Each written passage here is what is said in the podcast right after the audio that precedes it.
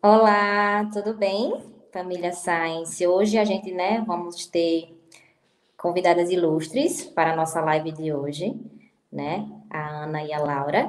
E aí eu vou apresentar primeiro, é, né, que as meninas eu nunca vi um cientista, mas eu queria falar um pouquinho que a Ana, Ana Cláudia, ela é bióloga, né, formada pela Universidade Estadual de Maringá. Ela é mestre em ciências e doutora em ciências com ênfase em fisiologia, né? É, essa formação, essa pós-graduação, ela foi feita na USP e atualmente ela está realizando também pós-doutorado na área de metabolismo e bioenergética também pela USP. Já a Laura, ela é farmacêutica, né, formada pela Unesp, mestre e doutora em biociências e biotecnologia aplicadas à farmácia, e atualmente realiza também pós-doutorado na USP, só que na área de terapia fotodinâmica e biofilmes. Boa noite, meninas. Um enorme prazer ter vocês aqui com a gente no nosso Boa noite, Oi, Boa noite. É um prazer também para a gente estar aqui. Ah, adoramos que vocês aceitaram o convite. É, e aí, pessoal, só para explicar, quem nunca esteve nas lives aqui do canal, a gente vai bater um papo bem tranquilo sobre. Hoje o tema é pseudociência. E aí, se vocês também tiverem perguntas para fazer, podem fazer aqui no, no chat do, do YouTube que a gente vai fazer ao longo da live, vai repassando para as meninas também. É, meninas, eu acho que a gente, como a gente vai falar de pseudociência, eu acho que a gente podia começar falando do que é ciência, né? Primeiro do que é a ciência, para depois a gente falar da pseudociência. Então, eu queria hum. saber, é, eu queria que vocês comentassem, e a gente também vai dando a nossa opinião, do que é ciência para vocês, então. Olha, ciência é uma coisa que está faltando na população brasileira, né? Pelo menos o, o pensamento científico, o método científico. A ciência, é, vou falar aqui com as minhas palavras, depois a, a, Laura pode até complementar e tal. Mas a ciência era todo um, um processo para se construir o conhecimento. Então, é, é, uma, é um método no qual você formula hipóteses, você observa, você colhe dados, você analisa e você chega a conclusões. E essas conclusões vão mudando. Conforme a ciência vai obtendo mais dados, a gente vai aprimorando as nossas conclusões. Então, a ciência é basicamente um método que leva à construção do conhecimento até aquele momento tido como verdadeiro. Isso pode mudar de uma hora para outra. E a gente espera que mude, né? Conforme novos dados vão chegando, a gente espera que mude. Isso é o que diferencia, por exemplo, a ciência da, tipo, da fé, da religião. Uma coisa que tá ali, que é o dogma milenar e tal a ciência a gente espera que ela mude. Então, aquele, aquele argumento que as pessoas usam, ah, mas uma hora a ciência fala que o ovo faz bem, outra hora fala que a ciência, é, o ovo faz mal. Isso é ótimo. Para mim, isso é um argumento pró-ciência, porque se novos dados mostram coisas diferentes a, a todo momento, quer dizer que a gente está realmente a, é, a, aprimorando nosso conhecimento. E é o que eu falei, né? Uma coisa que está faltando aí, né? O pensamento científico, o entender como funciona a ciência está faltando muito na, principalmente aqui nessa atualidade do Brasil, né? Nesse país maravilhoso. É, é, eu considero a ciência mais, claro que é um método, mas ela é uma ferramenta. Ela não é o que define as coisas, ela é um, um meio de a gente é, obter respostas e perguntas, né? Muitas vezes muito mais perguntas do que respostas. E eu acho que essa é a grande é, a grande diferença, que, a, a, diferença mais importante, eu diria, na verdade, entre ciência e, e o que as pessoas é, criam como as pseudociências, que é a, a ter as perguntas e as dúvidas como motriz, e não a certeza. Né? A, a pseudociência, ela sempre parte de, de premissas falsas e ela alega ter certezas. Isso é algo que a ciência nunca vai fazer. Né? A gente sempre pode é, provar que algo está errado e nunca provar que algo está certo. É, é, essa é a definição clássica assim, que a gente pode dizer de ciência. Ela é realmente uma ferramenta para a gente investigar o mundo e criar conhecimento.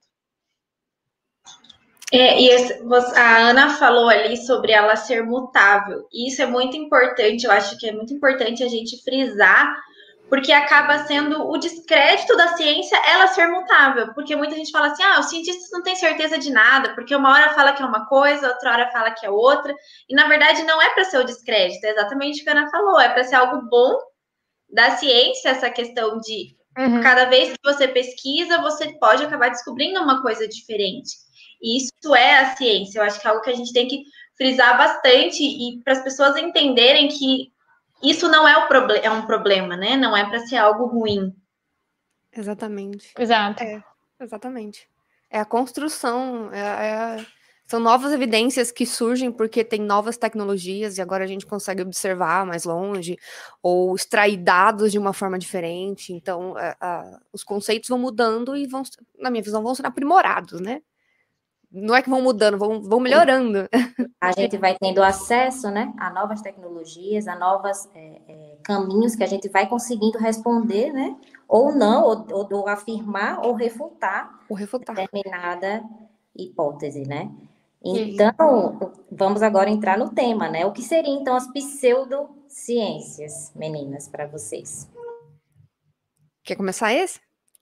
É, na verdade, essa não tem muito nem problema, porque não é uma definição do que é pra gente, né? A definição é que existe de pseudociência é que ela é um conjunto de crenças que se diz ser científica, né? Ela, ela tenta usar uma aparência científica, mas na verdade ela é um conjunto só de crenças e ideias que, na imensa maioria das vezes, estão pautadas em premissas falsas, ou seja, em argumentos que não, é, não foram estabelecidos através de uma evidência científica ou a partir de é, pedaços de argumentos, né? Então eu pego é, uma informação de um conjunto de dados e nessa essa informação satisfaz o, aquilo que eu já acredito, então eu uso isso como premissa para criar uma teoria pseudocientífica. Isso é, é daí que vem toda a teoria da Terra plana, por exemplo, né? Eles pegam uma informação que talvez não faça sentido de alguma coisa e criam toda uma história de do domo, do sol, da lua, da terra, etc.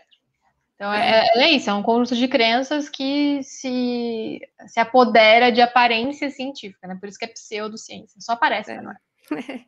Ela usa toda a roupagem né, da, da ciência, palavras, os jargões da ciência, mas não tem a, todo o processo para construir o conhecimento como a ciência tem, né? Como a ferramenta da ciência tem.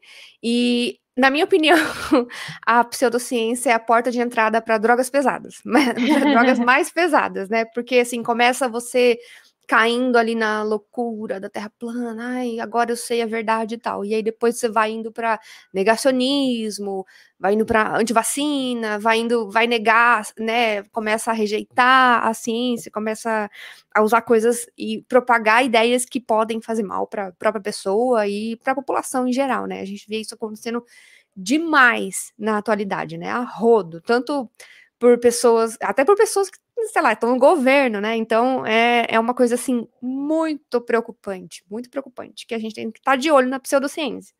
Pois é, isso que eu ia falar, que eu li um pouquinho, assim, tipo, eu não tenho conhecimento de pseudociência, mas eu vi que é como se a população, ela é, optasse, vamos dizer, em, em crer né, nessas crenças, nessas pseudociências, ao invés de acreditar na ciência. Por que vocês acham que é, isso acontece na sociedade? Porque é mais fácil as pessoas irem, por exemplo, acreditar numa, numa coisa mística do que na ciência? Será que a gente, a gente, vocês mais que estão na bancada, enfim, fazendo ciência, será que é uma, a gente tem uma parcela de, de hum. culpa nisso ou não? Como é? Vocês pensam o quê? Uhum. É... é, Ana, só, é, uhum. a pseudociência nem sempre tem coisas místicas. Na verdade, a, a pseudociência ela não envolve nada místico. É importante diferenciar isso. Existem as crenças e os misticismos que não são pseudociência. Né? A pseudociência é realmente algo que quer ser científico, que quer ter o, o uhum. argumento de autoridade científico, né? É, tipo assim, Mas... naquele, na questão dos OVNIs, por exemplo, né? Pessoas querem afirmar que existe e ficam nessa briga. Aí eu trouxe essa parte é, para uhum. fazer essa uhum. referência a isso. É, eu acho que tem assim vários, vários motivos por que, que a, a pseudociência atrai mais, né? Ela é mais atrativa. Um deles é por causa de todo o processo da ciência. Você tem uma ideia, você escreve, escreve um projeto, você submete para aprovação, você ganha o fomento para esse projeto, você passa por todos os experimentos, você elabora suas pesquisas, sabe? O, o processo demora. Então, quando você quer uma resposta assim, você não tem Você tem que esperar toda a construção do conhecimento. A pseudociência, não. Se eu acordar hoje e falar assim, água com limão cura o câncer e postar isso na internet, a galera vai falar assim, nossa, que legal, que bom, vou tomar. E aí você não precisa passar por todo o processo. Você só bota a roupinha da ciência ali, ó. Coloca bonitinho o que você quer falar, bota umas palavras que ninguém vai entender, cria um, um, um conceito, um método e joga. As pessoas adoram, elas compram. Porque assim, tem essa ideia de que eu sei algo que ninguém sabe. Vocês estão sendo enganados. Eu sei, eu sou superior aqui. O povo adora. Quando a gente posta lá no nosso canal, é, é, no, principalmente no Facebook, a gente posta infográficos de, de desmistificando coisas apelativas, propagandas apelativas. Isso é uma das coisas que mais atrai as pessoas, porque as pessoas gostam de marcar outras pessoas falando assim, tá vendo? Aquilo que você falou estava errado, isso daqui é o certo. Então o povo gosta de saber mais. Então, quando a, a, surge uma teoria que vai contra tudo que todo, tudo, quando tudo que todos dizem, as pessoas gostam de comprar isso para poder ah, ficar no seu grupinho ali alimentando isso. Então, elas gostam de estar inseridas em grupos, gostam de estar inseridas em, em contextos que elas são na cabeça delas superiores, ou sabem mais, ou entendem mais. Isso é uma das coisas que atrai muito na pseudociência, né? Sim, sim. É, o, o, que atrai mais, na verdade, é a questão do, do, do fácil e da certeza, né? Porque, como a gente já colocou, a, a, ciência ela nunca traz certezas. Ela sempre vai trazer dúvidas. Então, é, quando você tem algo que te diz exatamente o que você quer ouvir com certeza, como a Ana falou, não, eu, eu tô te dizendo que estudos comprovam que água com limão em jejum cura gastrite, cura câncer, tipo, e aí, na verdade, a pessoa depois sai com uma gastrite, uma úlcera, mas tudo bem, porque ela teve a certeza, ela ouviu a certeza de que aquilo ia curar alguma coisa para ela. Então, é, a diferença básica é essa. Tem um comentário aqui falando, se fosse ainda pinga com limão, né, do Thiago. É, mas vocês não acham também que falta essa questão da, da Claro, hoje a gente tem muito mais essa questão da educação científica, mas né, tem mais gente fazendo a divulgação. Mas vocês não acham que nesse bolo aí também falta essa educação científica? E esse é, também essa é, ter essa análise mais crítica, né? E porque as pessoas, por talvez não também não conhecerem mais a fundo, porque esse foi muito tempo fechado dentro das universidades, né? Esses métodos científicos, é, essa questão de, do que é feito lá dentro. Então, vocês não acham que nesse mix, além de a certeza, o que é mais fácil, também não tá, não entra essa questão da falta de educação científica? Sim, mas a educação científica a nível básico, não é só divulgação científica, né? Esse é uma coisa que não tem divulgação científica no mundo capaz de solucionar. A gente tem um, um, problema estrutural de falta de educação científica desde o início do, do, aprendizado escolar. Então, o que a gente faz aqui agora, na nossa, na nossa posição, é tentar catar os cacos do que já foi quebrado. Uhum. E a gente precisa evitar que os cacos cheguem até a gente, entendeu? Então, falta educação científica desde o início, não, não é algo que a divulgação de ciência vai resolver e que, ai, porque, beleza, a gente está em grande parte é, desse problema por conta de falta de comprometimento de cientistas em fazer divulgação científica e em falar fácil, isso é fato, mas também por um processo de atraso do, uh, da reforma de como as coisas são passadas no ensino básico, porque a gente tem crianças que nasceram dentro da internet, sendo uhum. educadas como crianças que andavam na rua a cavalo. Então, não, não tem é. condição da gente ter o mesmo tipo de, de, de educação mais, sabe? Isso já passou da hora de ser mudado. E isso envolve uma mudança, inclusive, de formação de professores. Então, é um ciclo muito intenso. Uhum. Não é com divulgação científica que a gente resolve isso, mas com conscientização de que a gente precisa reestruturar a educação como um todo, começando da formação dos professores. Exatamente. É isso, isso que a Laura falou, sim, é, com certeza. Ah, o ensino básico tem que mudar e tal, tem que aprimorar, tem que ensinar metodologia científica, como que constrói conhecimento. E outra coisa que eu queria falar também é que, sim, muito tempo os cientistas ficaram no castelinho de mármore e tal. Era, é, né? Ainda é, mas está mudando isso. É, o acesso à informação muito elitista e tal.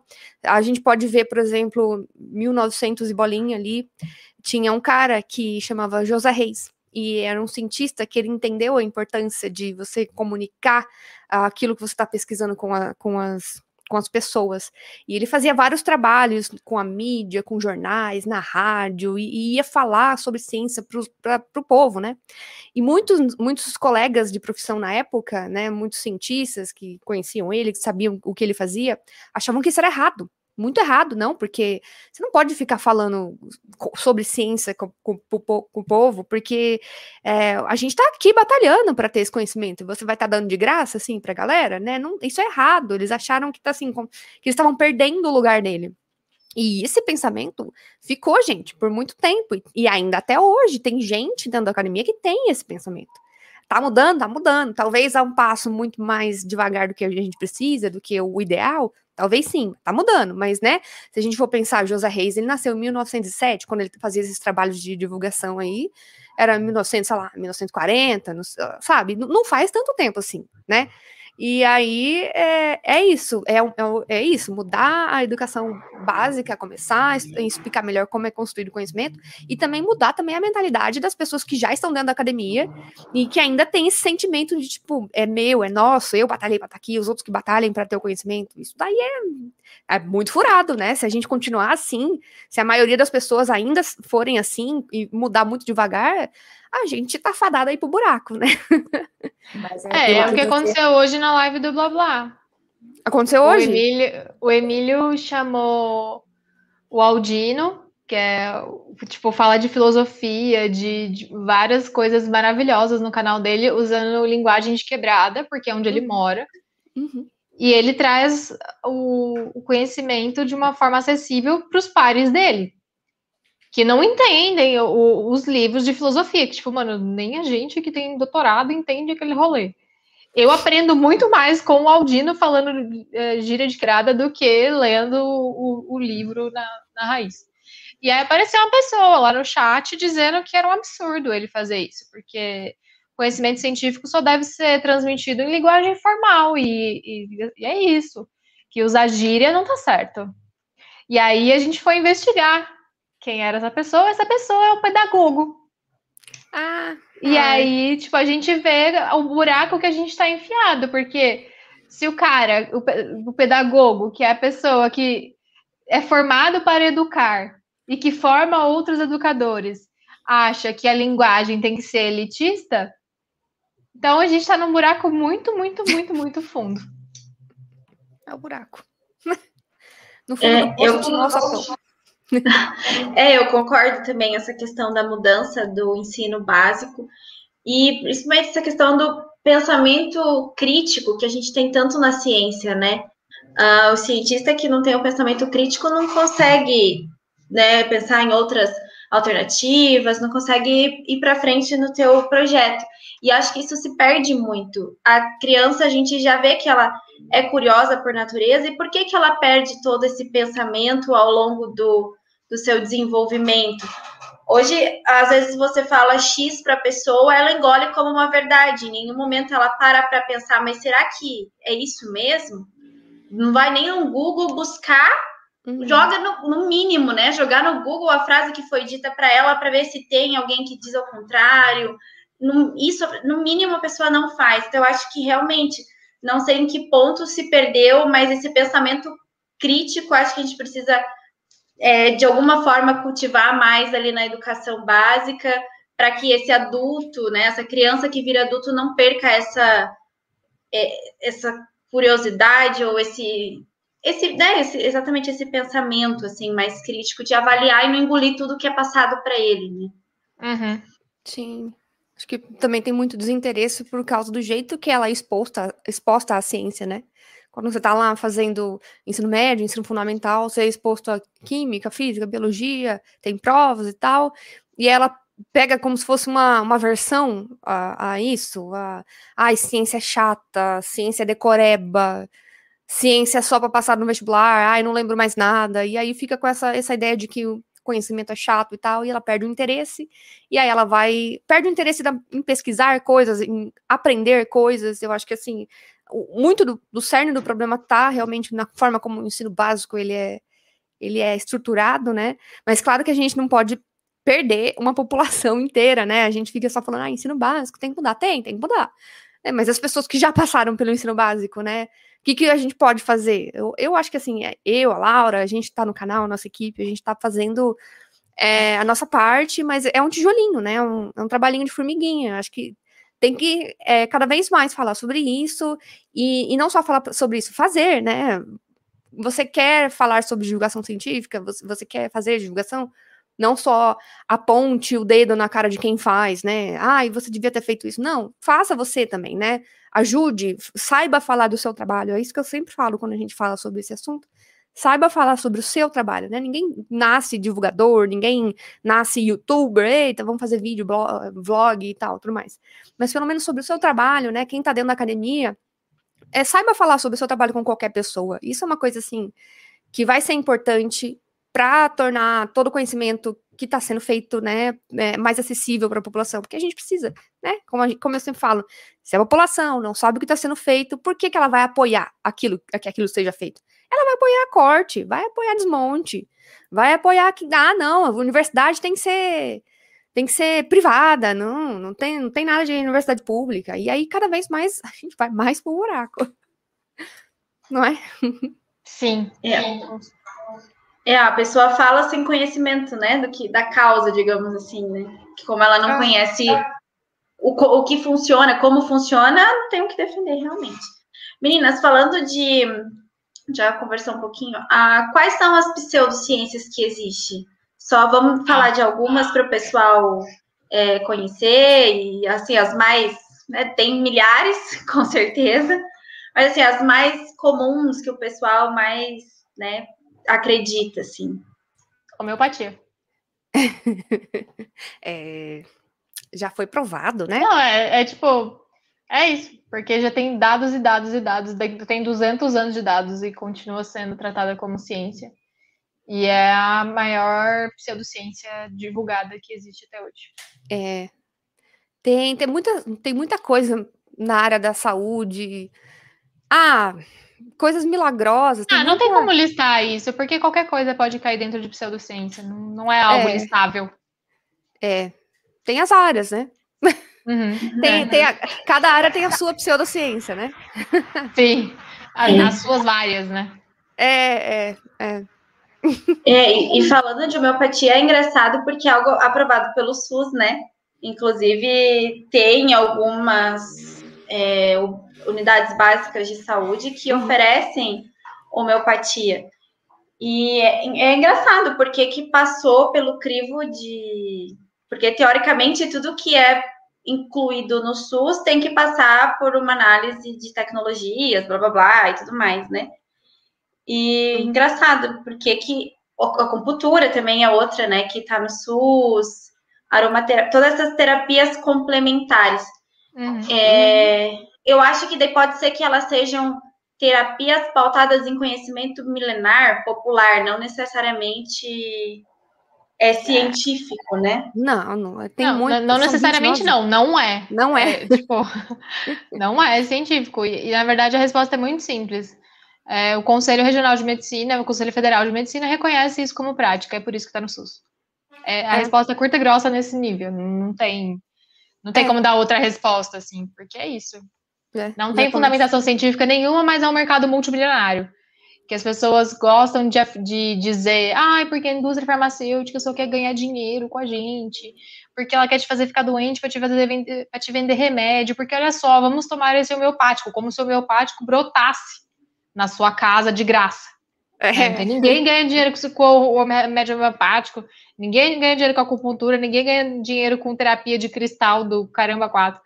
Tipo, é, é um mercado multibilionário que te deixa acreditar que você está se curando pela natureza e usando práticas naturais e não sei o que, quando você está usando só crendices populares que algumas têm algum grau de fundamentação e algum benefício de dúvida, como a aromaterapia para alguns casos, porque óleos essenciais são moléculas farmacologicamente ativas no nosso organismo, então em alguns casos a aromaterapia tem realmente algum grau de evidência, mas tirando isso, o resto realmente não tem nada de, de fundamentação científica. Então, é realmente uma mais um ato político do que médico. Uhum. Então... Exatamente, é politicagem, gente. Porque assim, é, a, não tem dinheiro para implantar é, um, um, um, SUS mais adequado, com atendimento mais adequado. Então, bota esses negócios que é baratinho, bota ali o povo para fazer constelação familiar, fazer o teatrinho lá.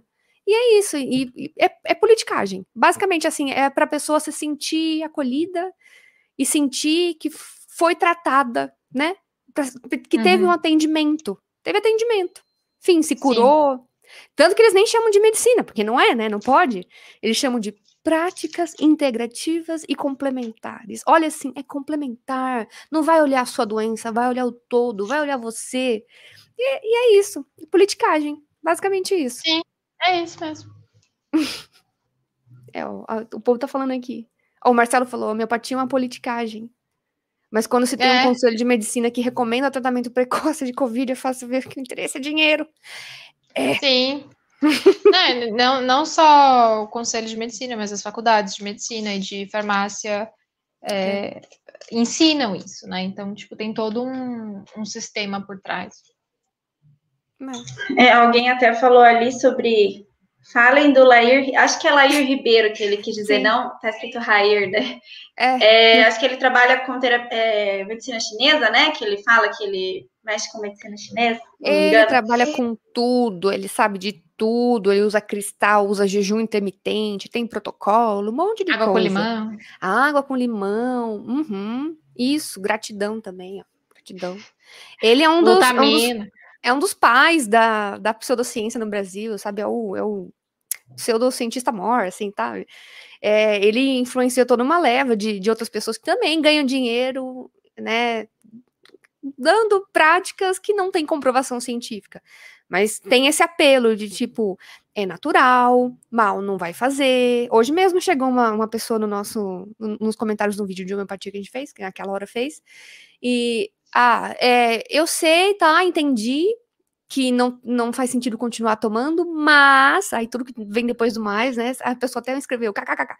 Mas ela sabia, né, que ela ia falar, mas mas eu melhorei tratando com isso, então mal não pode fazer, porque é água, tá, beleza, é água. Isso a gente não tá discutindo. Você quer tomar, a momento você tem informação, toma, meu filho, faz o que você quiser da sua vida. Agora, isso tá no SUS?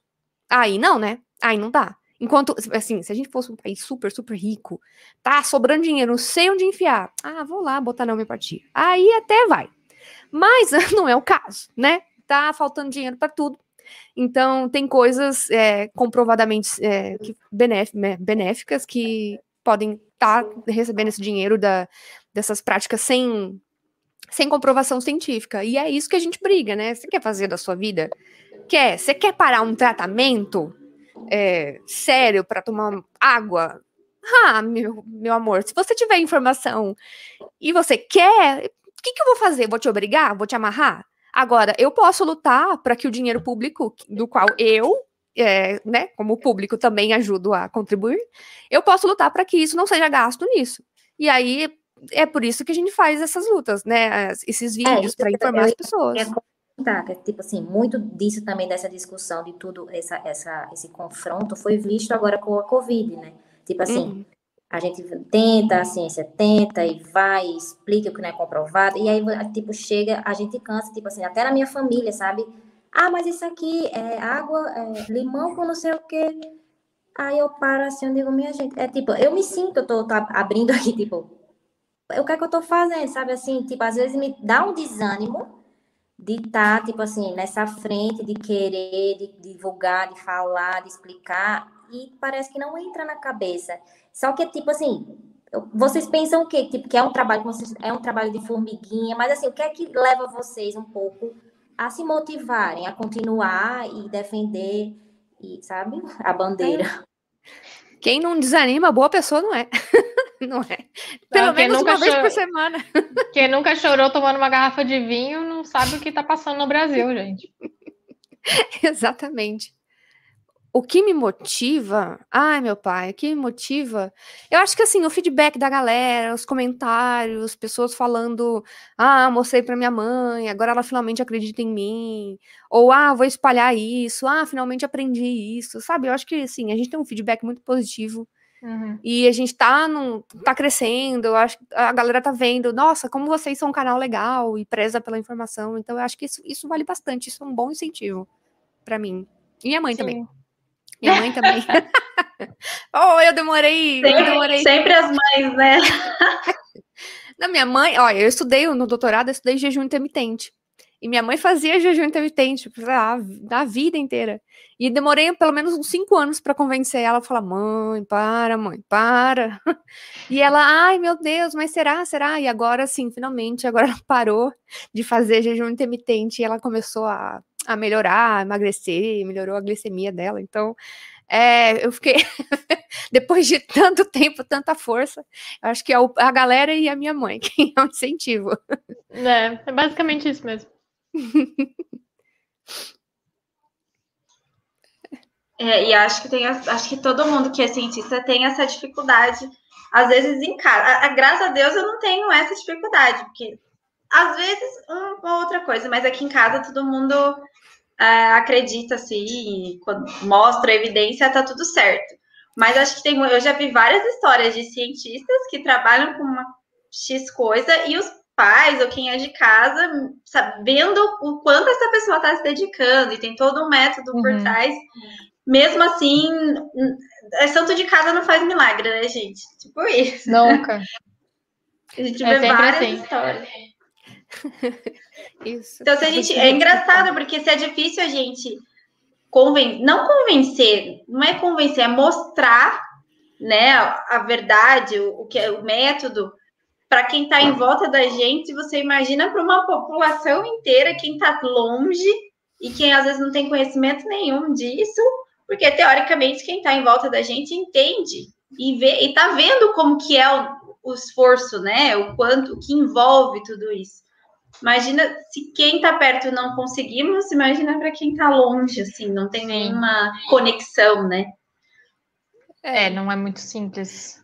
Eu, às vezes, eu penso até que, assim, quando é a, a família da gente, eu não sei porque é um pensamento que eu, eu tenho e, e tenho visto também acontecer com outras pessoas. Quando é a família da gente, meio que eles tendem a não acreditar na gente. parece que quando é outra pessoa falando, parece que eles acreditam mais, né? Precisa é... chamar um terceiro para é, é, transmitir a informação. Por isso que não pode ser muito referência, né? Isso acontece com muita gente. Ah, minha mãe não acreditava em mim e tal. Aí chega outra pessoa e fala a mesma coisa lá, ah, então tá bom. Ah, meu pai não acredita até hoje, gente. Eu é, descobri agora que ele anda espalhando por aí que é o que já não serve pra nada, então. Ai, que ele anda espalhando então. por aí. É, eu, é descobri, eu descobri por terceiros, porque eu não falo com ele desde dezembro, então, tipo. Ah, olha aí. É, o primeiro vídeo que eu fiz na pandemia foi sobre isso. E aí, agora, um ano depois, o meu progenitor tá espalhando isso. E, e tem pessoas que não estão usando álcool gel porque acreditaram no que ele disse. Ai, nossa. Porque tem uma formação científica é, que dá para ele é, o embasamento necessário para afirmar que álcool gel. Uhum. Uhum. É, e assim, o que eu tenho visto muito na, na pandemia, há até profissionais que são respeitados pelas pessoas espalhando falsas uhum. informações. E isso é uma coisa que pessoalmente me preocupa muito, porque são profissionais que não deveriam ter um mínimo de conhecimento, conseguem buscar as informações adequadas e uhum. estão dissipando fake news, coisas não comprovadas, e a população no geral, principalmente a população menos é, esclarecida, vai confiar no médico, gente. O médico, para eles, é o né, é a, a, representação do que estudou e do que sabe que está falando. E sim, isso é uma coisa que sim. tem me preocupado pessoalmente demais, e você é mais difícil ainda de você refutar, porque foi o médico que falou, foi o fulano lá do hospital Einstein, da sei das quantas, Não, ele é do Einstein, ele é médico, ele é maravilhoso, uhum. então ele tá certo. Não, é. tem, você não tá certo. Isso tem me preocupado muito na pandemia, não só as fake news espalhadas pela população, mas principalmente essas por profissionais reconhecidos. Sim. É, é como se a ideologia. Não é ideologia. É como se o lado político da, da pessoa viesse numa caixinha e tudo que vem dentro daquela caixinha, ela tem que aceitar. Então, se, ah, meu lado político, o partido que eu sigo, sei lá, tá falando que existe tratamento precoce e tudo mais, eu mesmo sendo médico, eu tenho esse viés, né? E eu vou aceitar. As pessoas aceitam, sabe? As pessoas. É, é como se fosse uma onda de orgulho, é o que eu acho. É uma onda de orgulho de, de falar assim: não, eu sou orgulhoso demais para dar o braço a torcer que, ok, erramos. Ou sou orgulhoso demais para aceitar isso que o outro lado, né, o lado oposto está falando. Ah, não, quer, vou ficar aqui e cada vez vai se alimentando nesse viés de confirmação. Eu acho que é isso, são caixinhas e aí as coisas estão sendo colocadas, estão sendo colocadas na, na caixinha da política, coisas que não são políticas, né, como a saúde e tal, toda essa questão da pandemia. Não era para ser político, mas é. Tá é, sendo? É, é, como se eles tratam como se o coronavírus tivesse lido Karl Marx e ele chega com o capital embaixo do braço e é assim que ele infecta as pessoas. É. É, é triste, é triste. É por isso que assim... ele é assim vermelho, tá ali atrás do corona, por isso que é vermelho, você nunca parou pra pensar? É, é tudo vermelhinho, as espículas ali, é, a coroa. Não, ele, ele, assim que ele entra nas suas células, ele injeta uma cópia do, do capital do Karl Marx. É isso. Eu quase cuspi aqui. Mas é, é, isso, é, a única, é a única explicação. É a única explicação.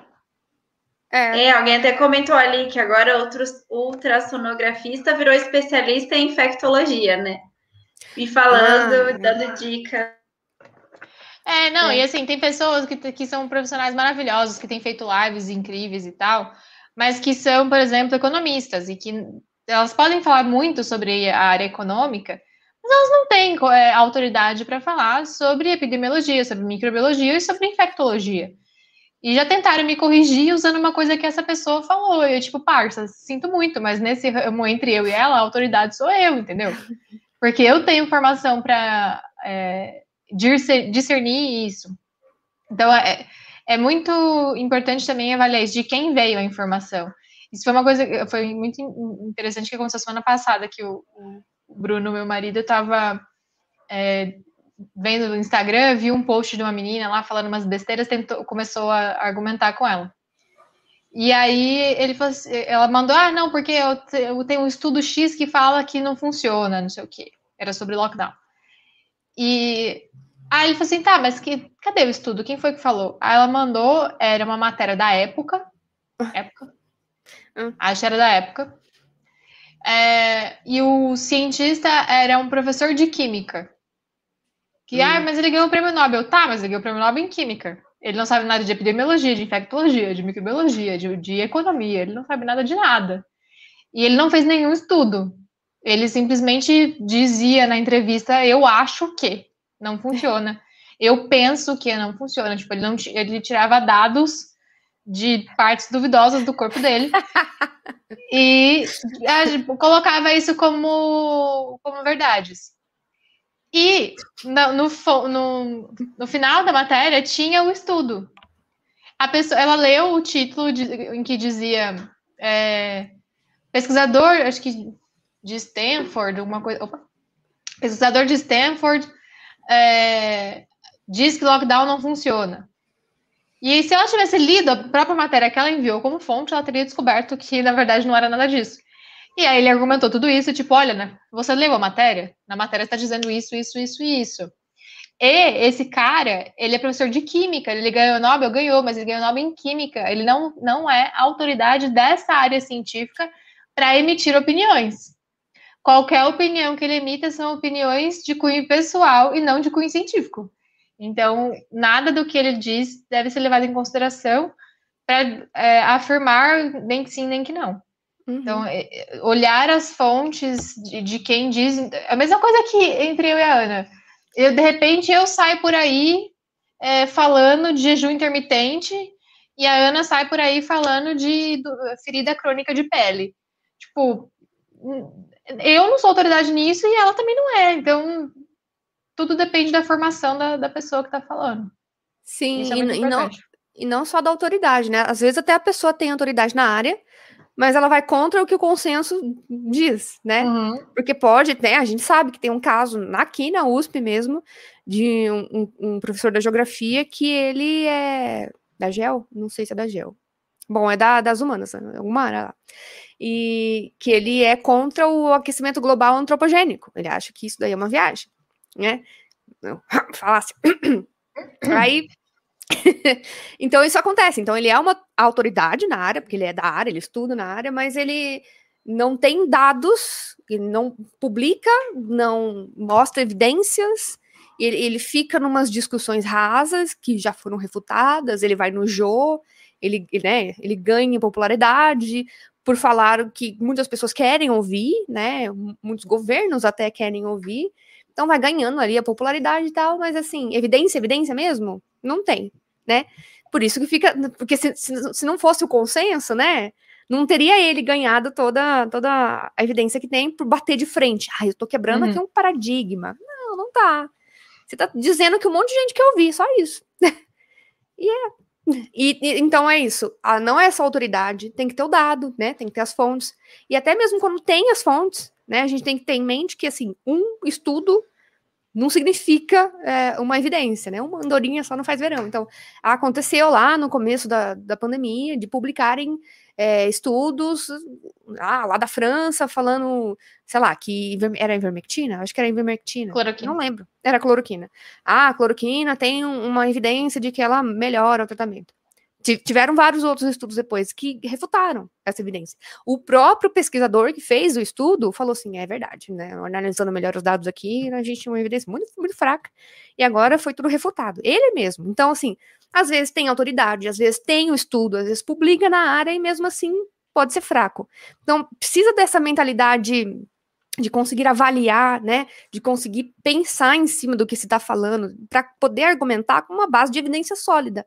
E não só falando, ah, eu tenho autoridade, ah, existe esse estudo aqui. Aconteceu várias vezes a gente no canal. A gente publica lá do colágeno. Ah, não, mas olha, tem um milhão de estudo aqui. A pessoa foi lá no PubMed, né? O, para quem tá assistindo, é, PubMed é o tipo o Google do cientista lá. Acha todos os artigos, é, a maioria dos artigos. É, científicos da área, da, da área, isso, da área de saúde.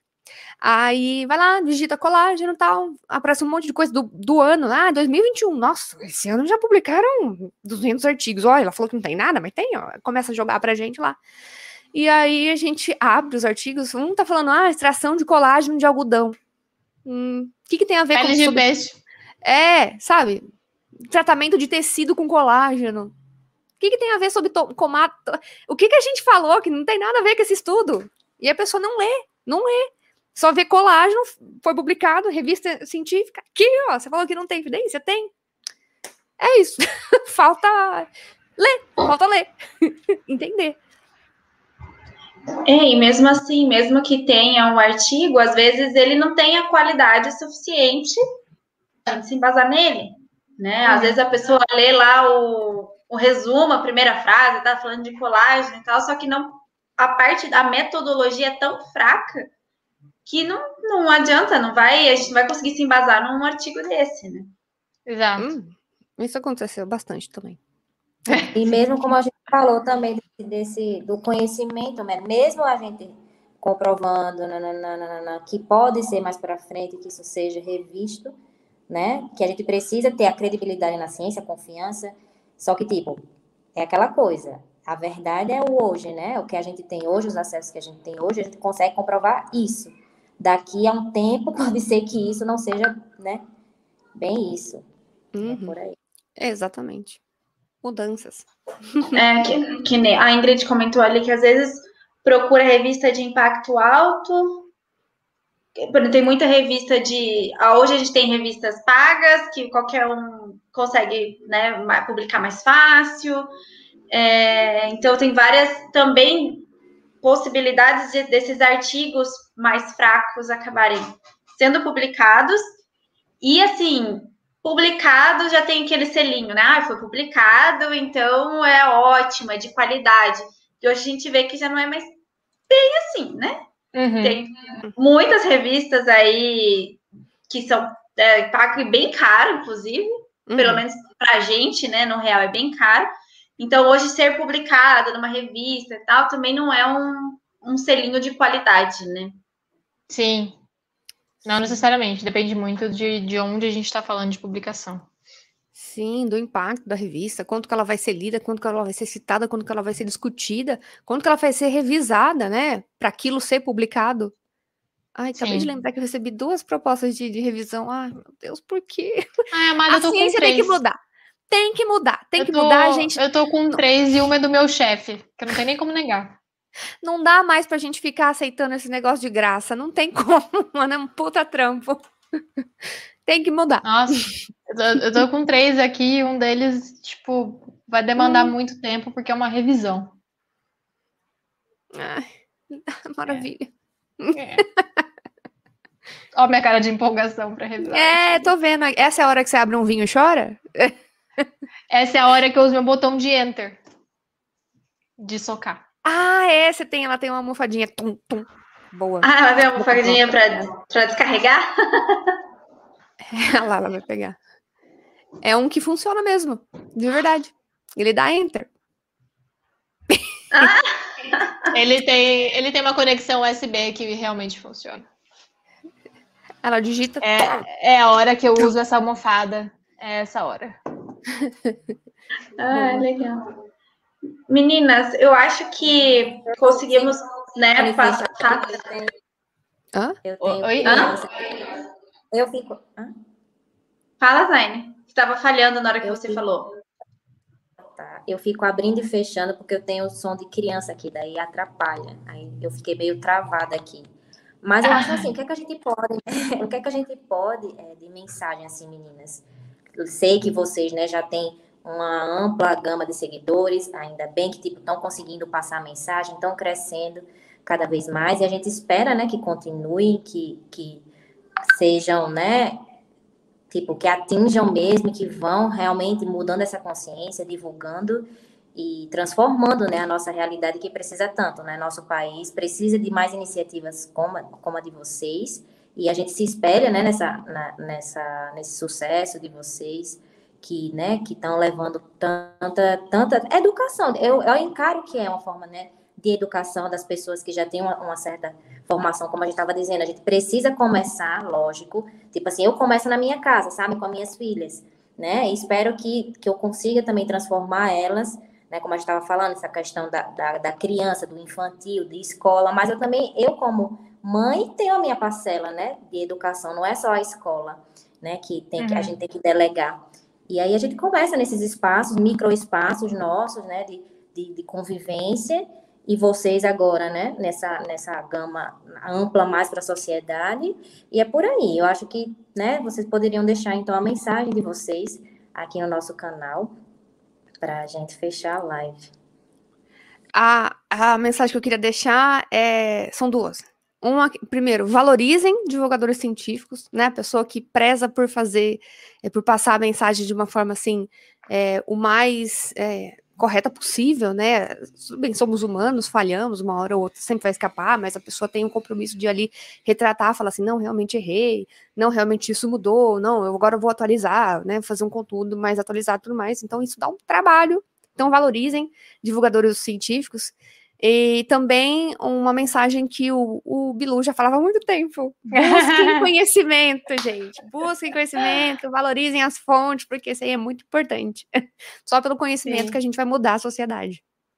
E aguardem o nosso livro, que será pré-lançado em breve.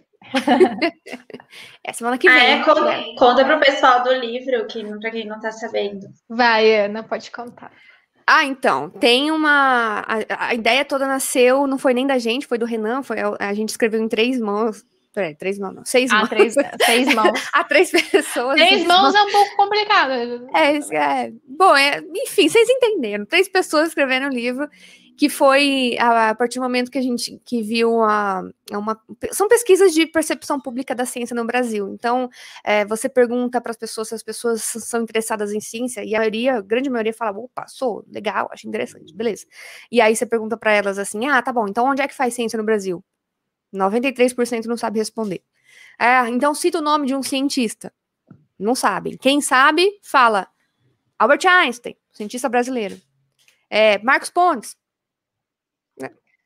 Não preciso nem falar nada, né? Não vou nem comentar. Eu não vou nem comentar. Aí, é, sim, há uma distância entre, ah, ok, acho legal, mas não conheço nada. Então, o nosso, o livro, a ideia surgiu daí de, de sim, mostrar, realmente, tem pesquisadores brasileiros renomadíssimos, renomadíssimos, de fama internacional, que assim, vivos ou que já, já passaram pela história, né, já faleceram e tudo mais. Então, a, a, a ideia do livro foi trazer isso para as pessoas e também mostrar para as pessoas onde é feita a ciência, como é feita assim, como ser um cientista. Então, ai, tá bem legal, gente. Não é porque é nosso, não, mas... e qual que é o nome do livro? Nunca viu? Qual vai ser o nome do livro? Super-heróis da ciência. A gente já pode falar? Já pode? Ah, já falamos, né? Super-heróis da ciência. é porque Legal. Essa pegada de, tipo, mostrar que temos também super-heróis para ser, né, o universo nerd, bem divertido. E a gente botou, a gente tentou botar a nossa cara mesmo lá. É, com a linguagem que a gente usa, com as piadas que a gente costuma fazer, muita analogia de bolo, então é, eu acho que a galera vai gostar bastante. Não, vai ser bem legal. Amei, amei. Parabéns, meninas, por mais essa, essa iniciativa. Vai ser Obrigada. sucesso. Eu já vou comprar também. Uhul. Acho que entra em pré-venda semana que vem, se tudo der certo. É, se tudo der certo. Espero Não, que dê certo. Vai. Então, meninas, é isso. A gente gostaria de super agradecer a participação de vocês. É, avisar o pessoal que fica gravado na, no nosso canal, a live, então compartilhem com seus pares, com seus amigos, para, como a gente sempre diz, levar conhecimento para as pessoas, isso é muito importante. E a gente queria agradecer, agradecer mesmo a participação de vocês. Obrigada. Obrigada. A gente que agradece. É. Obrigada pelo convite. Imagina. Então é isso, gente. Boa noite. Até semana que vem com a próxima live. Tchau, tchau.